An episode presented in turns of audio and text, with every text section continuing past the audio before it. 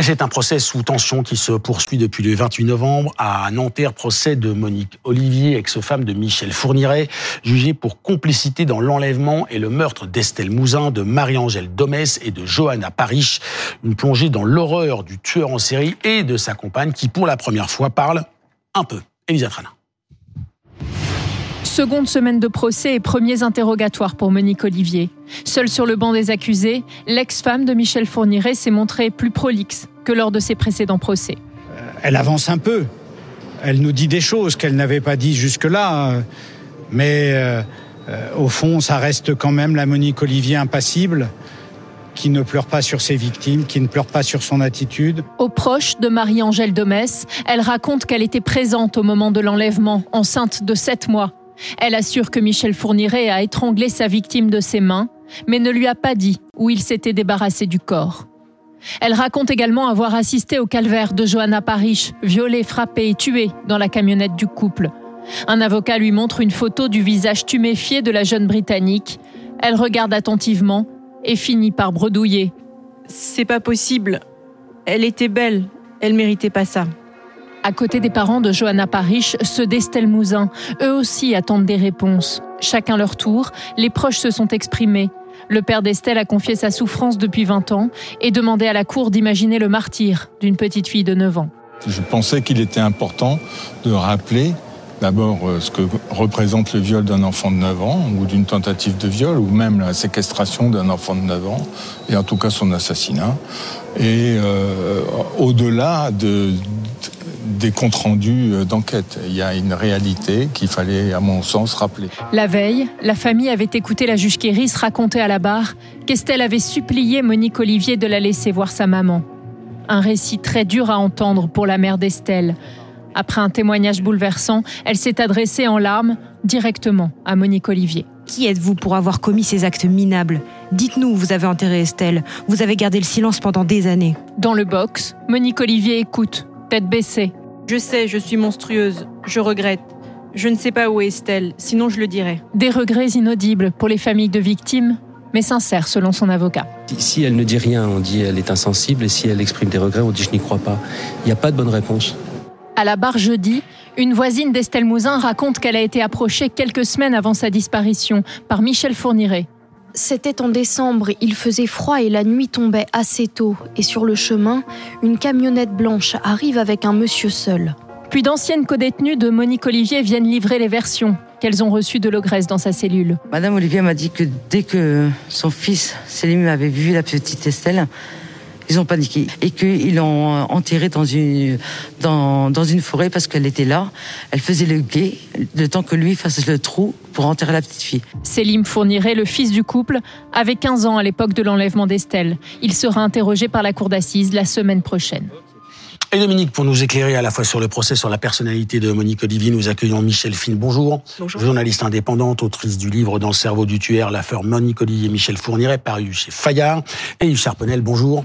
Euh, notamment ancien procureur général de Reims, au moment où ce couple Fourniret Olivier fut arrêté en Belgique. Le procès, tout d'abord, euh, la même question peut-être à l'un comme à l'autre. Est-ce que trois semaines pour juger Monique Olivier, c'est suffisant? Visiblement, oui. On a passé euh, les, les, les, cas les uns après les autres. Euh, le, le procès n'a pas pris de retard pour l'instant. Euh, Monique Olivier a été entendue deux fois. Elle va être encore entendue deux, deux fois encore. Euh, pour l'instant, oui. Mais je crois qu'ils avaient prévu une semaine supplémentaire mmh. au cas où. Euh, le procès peut aller jusqu'à Noël, mais je pense qu'il finira la semaine prochaine. Penel. Je suis d'accord avec cette analyse. Ce qui est important, c'est ce qui se passe avant, comment on prépare. Et là, globalement, effectivement, l'important, c'est que tout le monde puisse s'exprimer. Euh, je vous posais cette question, et après je laisse la, la place à Dominique, mais euh, posez question parce que l'attitude du président, euh, Safar pose question.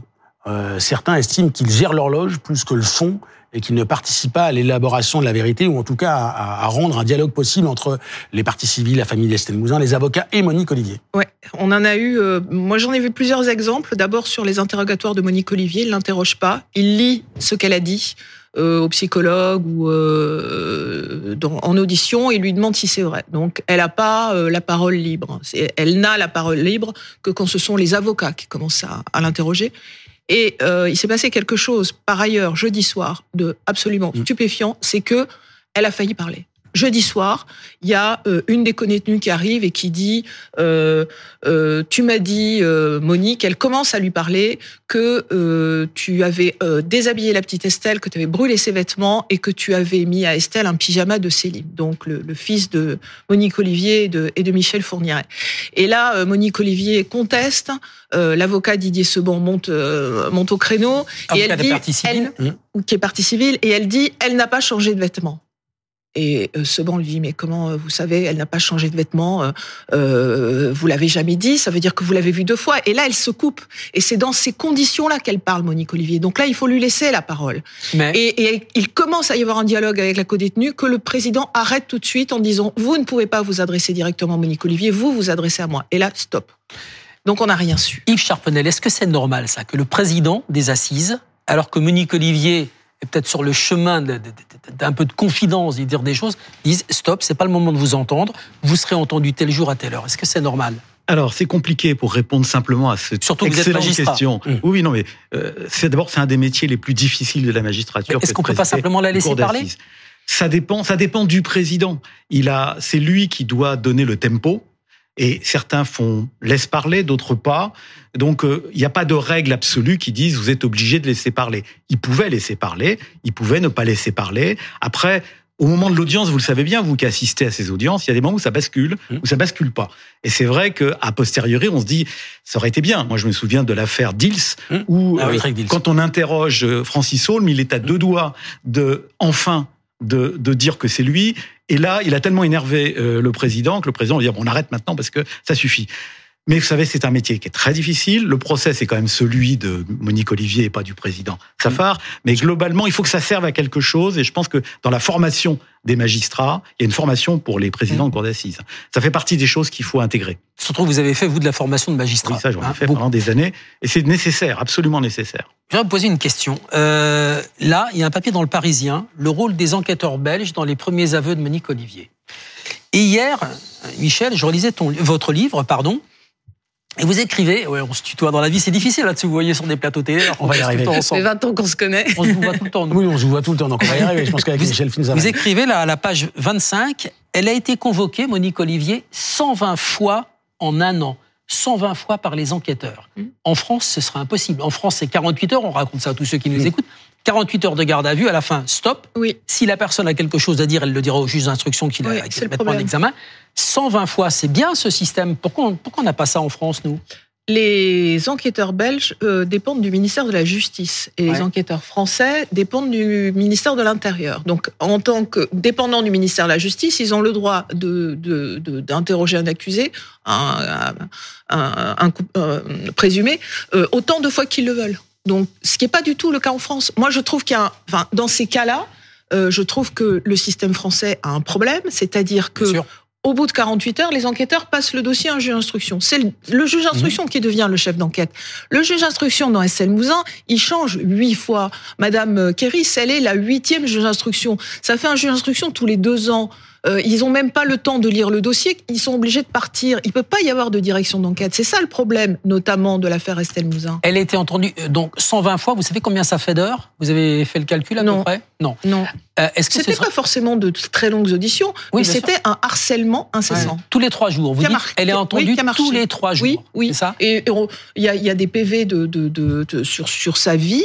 Euh, Il y, il y en a, euh, je ne sais combien de Mmh. fois elle a été interrogée. C'est juste pour, euh, pour l'interroger, la faire venir, la fatiguer. Il dit, euh, Ouais. Pagnard, le commissaire disait, il fallait la fatiguer. Mais c'est bien, ça. C'est Bah oui. Yves Charpenel. Pourquoi on n'a pas ça en France? Vous avez le téléphone d'Éric Dupont-Moretti. Pourquoi vous l'appelez pas pour lui dire, euh, Monsieur le ministre, voilà ce qu'il faut Ah, il faire faudrait qu'ils me prennent, mais même, il faut bien voir qu'on a eu quand même, c'est même paradoxal, de la chance qu'il ait été arrêté en Belgique. Ouais. À l'époque, on avait d'une part cette possibilité d'une garde à vue qui est sous contrôle. Hein, c'est pas. Je me souviens d'être sur un plateau à cette époque-là, et un, un de vos auditeurs avait dit, mais téléspectateur, il dit, est-ce qu'on trouverait ça normal qu'on fasse passer autant d'heures d'interrogatoire à ce malheureux euh, fournirait? Bon, c'est de l'irénisme. Hein, bon. Il a dû Mais- changer d'avis. je pense, oui. Mais globalement, surtout, on avait les, les Belges ont un avantage qu'on n'avait pas à l'époque, qu'on a retrouvé maintenant, c'est qu'ils pouvaient sonoriser les cellules de rapprochement familial. Et c'était, il a fallu cette affaire-là Mhm. pour qu'on fasse évoluer notre loi, parce que évidemment, ça leur a donné une arme extraordinaire quand- entre le décalage de ce qu'elle disait devant les policiers et ce qu'elle disait à son mari quand elle pensait ne pas être écoutée. C'était, ça a été un levier qui a permis de faire craquer l'armure de Est-ce que c'est dans ce bouquin Tout est dans ce livre, il faut le lire, vraiment. Est-ce que c'est cela qui explique que la police judiciaire de Versailles a ignoré la piste Fourniret euh, dans, dans certains, dans l'affaire Estelle Mouzin, par exemple Est-ce que c'est ce manque de moyens ou ce- cette absence d'un arsenal juridique, judiciaire particulier? Pas tout à fait. Moi, je pense qu'ils ont ignoré la piste Fourniret, quoi qu'ils disent, hein, parce qu'ils disent ça a été euh, la piste principale, bien sûr. Hein, ils ont travaillé sur Fourniret, mais prenons juste les auditions de Fourniret. Il y en a quatre, cinq. C'est jamais plus de deux heures. C'est-à-dire qu'il n'y a pas un moment où ils arrivent avec un travail sur Fourniret, son parcours, et ils le prennent pas euh, 24 heures, 48 heures. Ils font deux heures d'audition. Bon, ben, merci monsieur, au revoir. Et, et, et en fait, ils voient pas Fourniret. Ils ont l'impression, euh, euh, Stéphanie Duchâtel nous disait qu'elle avait une bonne relation avec Fourniret, qu'il il, il parlait, euh, qu'elle avait l'impression qu'il lui disait la vérité. En fait, il disait pas la vérité. C'est très étonnant de lire les, les auditions parce que Fourniret leur donne des indices. C'est-à-dire que Fourniret, il dit, euh, euh, alors euh, avant, l'en- avant l'enlèvement de- d'Estelle Mouzin, euh, fin décembre 2002 et, et début janvier 2003, je, je suis, je suis en Belgique et en, en France, je ne suis qu'à Ville-sur-Lume. Je ne suis qu'à Ville-sur-Lume. C'est là où il a euh, tué Estelle, où il l'a séquestrée, où il l'a violée. Donc il leur donne cet indice-là. Mais vous pensez qu'ils sont allés voir la maison de Ville-sur-Lume et qu'ils l'ont perquisitionnée Non.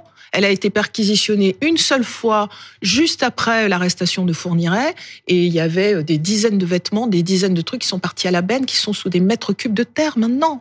Michel, il y a deux personnages importants dans votre livre, vous voulez raconter. Il y a Sabine Kéris, juge d'instruction qui va devenir la patronne du pôle Colcaise. Il y a sa greffière, Valérie Duby.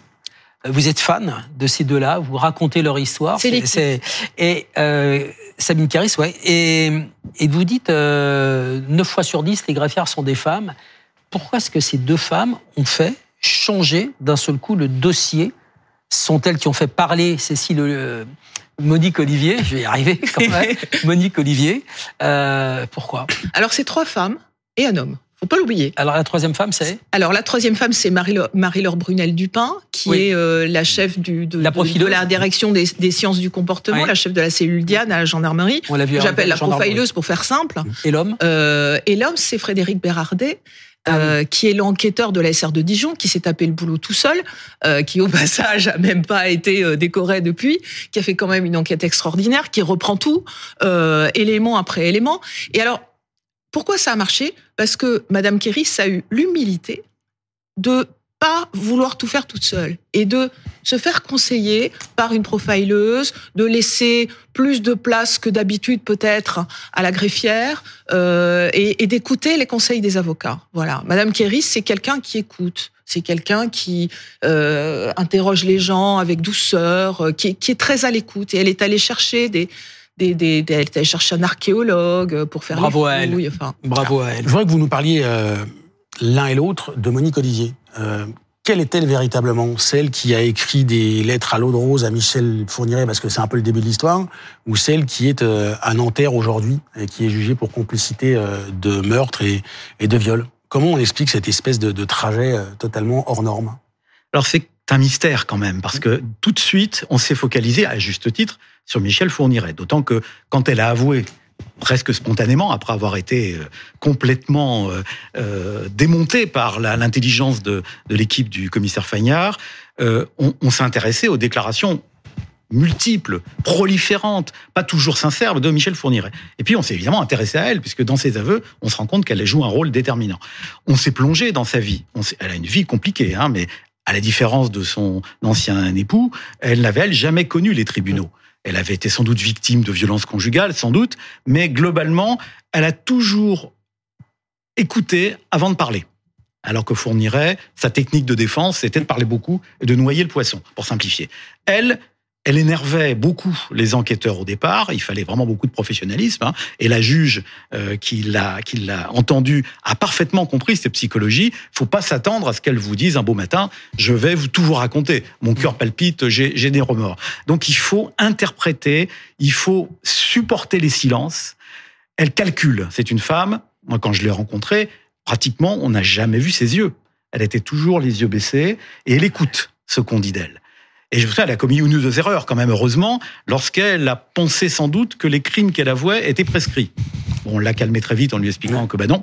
Et donc, euh, elle s'est dit, plus je parle, plus je m'expose. Et puis en plus, elle avait un faire-valoir, si je puis dire, avec Fourniret, qui était quand même en or et qui assumait pleinement le rôle du leader de ce groupe criminel. Donc c'est quelqu'un qui, en fait, à ma connaissance, hein, n'a pas vraiment changé depuis le début.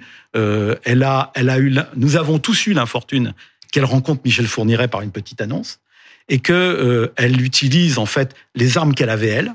Hein, donc de, de se faire passer pour une pauvre femme, femme enceinte, femme avec un bébé, pour attraper les, les futures victimes de Michel Fourniret elle a, elle a un peu changé quand même. C'est-à-dire que là, elle tremble plus, elle joue plus euh, la, la, la pauvre petite femme. Euh, elle parle. Euh, elle a jamais autant parlé. Euh, elle a, elle parlait pas. Euh, Oui, ça, elle parle peu, mais elle parle. Elle parle. Alors, elle parle de sa vie, de son ex-mari, de dès qu'on arrive, euh, dès qu'on s'approche des faits, il y a plus personne. Hein. Alors là, elle se souvient plus. euh, euh, voilà. Elle a cette intelligence-là. Elle est très concentrée. Elle écoute tout ce qui se dit. Elle est assez impressionnante. Et lui, qu'aurait été Michel Fourniret sans Monique Olivier? Il répond, lui, à ça. Oui, il répond parce qu'en fait, il a dit une chose dans ses lettres qu'on a récupérées, hein, donc il faut du mérite d'ailleurs parce que il écrit euh, 300 pages où il y a trois lignes qui vont être utiles. Hein, et il dit notamment mon procès pour viol euh, dans l'Essonne m'a servi à quelque chose, c'est que maintenant je ne laisserai plus de témoins vivants. Et donc, du coup, il commence à tuer immédiatement dès qu'il est libéré de cette peine pour viol, où il avait complètement bluffé toute la cour d'assises en se montrant tel qu'il n'était pas. Et en fait, il va avoir le confort d'avoir un, un soutien euh, de toute nature qui est Monique Olivier. Et c'est à partir du moment où il est avec elle qu'il va pouvoir aller au bout de ses fantasmes, chasser et tuer. Et il dit dans une audition, la dernière audition de la, police judiciaire de Versailles, la question lui est posée est-ce que vous seriez devenu ce que vous êtes devenu sans Monique Olivier? Il dit probablement pas. Et il dit elle a été l'incendiaire. Une Celle qui a mis le feu. Une dernière question. Est-ce que vous pensez qu'elle en dira plus, si elle peut d'ailleurs le faire, sur euh, l'endroit, le lieu où se trouve le, corps d'Estelle Mouzin? Parce qu'on sait que ça a été aussi récurrent dans les débats cette semaine. Ben, elle, a, donné un lieu euh, avec des détails. Euh, quand les enquêteurs sont arrivés avec elle sur les lieux, ils se sont rendus compte que les détails étaient là. Hein, C'était assez précis. Après, c'est les fournirait. Ils vous disent que, ils vous disent non, ça veut dire oui. Ils vous disent que c'était à droite du chemin, ça peut être à gauche. Donc euh, moi j'y suis revenu sur les mmh. lieux. Enfin ça peut être n'importe où. Il suffit de se tromper d'un mètre. Et puis ça fait 20 ans surtout. 20 ans après, un mmh. Je crois qu'il faut pas être trop optimiste. Maintenant, si on n'essaye pas, on est sûr qu'on n'aura pas de réponse. On Moi, je me souviendrai toujours de la, de la réplique ouais. de Fourniret quand on cherchait Elisabeth Laville, mmh. où il nous avait donné des précisions dignes de ce qu'on a pour, pour la pauvre Estelle Mouzin. Et à un moment donné, on dit, bon, on peut y aller maintenant. Et il dit, ah, j'ai quand même un doute, ma mémoire est en train de flancher. Et puis en plus, si je vous amène sur des lieux et que c'est pas là, mmh. vous allez être ridicule devant la presse. Voyez la mentalité. Oh, le forme de double G, évidemment. Merci à tous les deux d'avoir été sur le plateau d'affaires suivantes pour évoquer évidemment ce procès que nous suivrons sur BFM TV dans Affaires suivantes, mais aussi sur l'ensemble de nos rendez-vous. Merci beaucoup.